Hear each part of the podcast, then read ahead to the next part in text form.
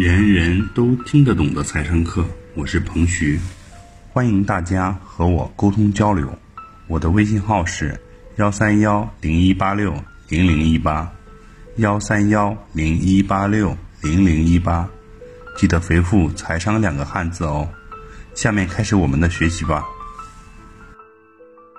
先来讲讲单位净值和累计净值是什么回事。我们买基金时通常说的净值，就是指单位净值。单位净值全称是基金单位净值，是指开放式基金申购和赎回金额计算的基础，也就是某一天某只基金的价值。你可以简单的理解为当日购买一份基金的价格。需要提醒的是，如果在交易日下午的这个三点前提交申购申请，那么以当日的基金净值申购，但这一净值一般在晚上七点或者是更晚的时间才公布基金公司的官网。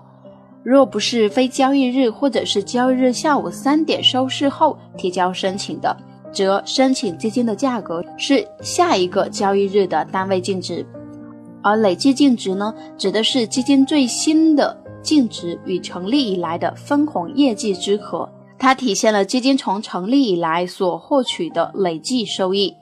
基金累计净值可以比较直观而全面地反映基金在运作期间的历史表现，结合基金的运作时间，可以更准确地体现基金的真实业绩水平。一般来说，累计净值越高，基金的业绩也相对越好。那举个例子吧，比如说某个混合基金曾经分红过，每十份派一元，当天基金份额净值为一点二一五九元，那么累计净值就是一点二一五九，加上它的十分之一，就等于一点三一五九元。累计净值增长率是基金当前累计净值相对于基金成立时的净值增长率，也可以用它来评估基金成立至今的一个业绩表现。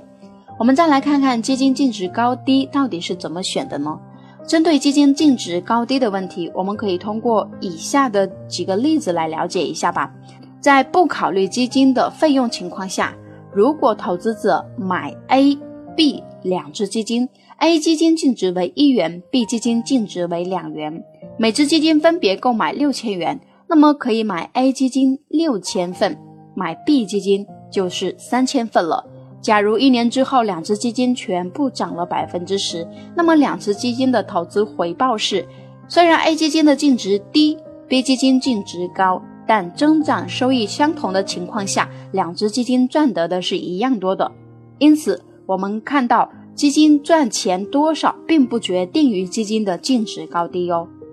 另外，小青需要提醒小伙伴的是，买基金应该看估值高低以及它未来增值的这个可能性有多大，而不是看基金的净值高低哦。基金净值低可能是基金分红或者是拆分导致的。基金定投的时候还会有一些误区需要注意的，比如说，一根据基金排名来选择基金。我想很多很多的小伙伴都是根据这个来吧，根据基金排名来选择基金，或许是刚接触投资小伙伴经常经常犯的一个错误。但是基金中有非常有名的一个冠军魔咒，就是在前一年业绩排名靠前的基金，往往在下一年表现平平。第二个误区就是基金一旦亏损，立即停止定投。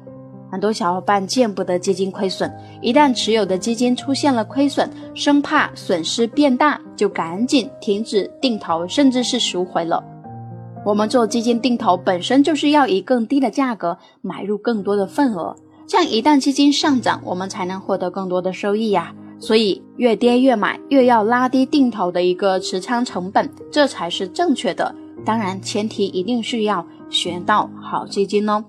第三个误区就是基金定投就是一直定投，执行力很强的小伙伴可能一个月、两个月、一年、两年不停的进行定投，坚持了一个牛熊周期，发现收益率又回到了原点，哎，并没有赚到钱不说，还白白浪费了那么多时间。我们说的长期定投，并不是说你投的时间越长就越好，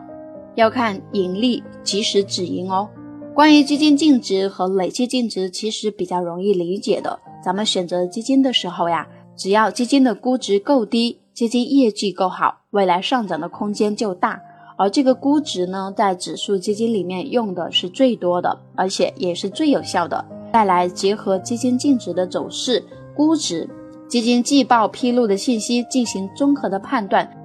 然后选出好基金就不难了。大家在买基金的时候，也要综合考虑市场行情走势、基金业绩、估值、基金公司费率等等这些因素，全方位考察基金未来的成长性，一定可以选出躺着就能赚钱的好基金呢。以上就是本次课程的内容，人人都听得懂的财商课。喜欢本节目的朋友，请关注和订阅。欢迎在评论区留言互动，也可以添加彭徐的微信：幺三幺零一八六零零一八，幺三幺零一八六零零一八，做进一步的沟通和交流。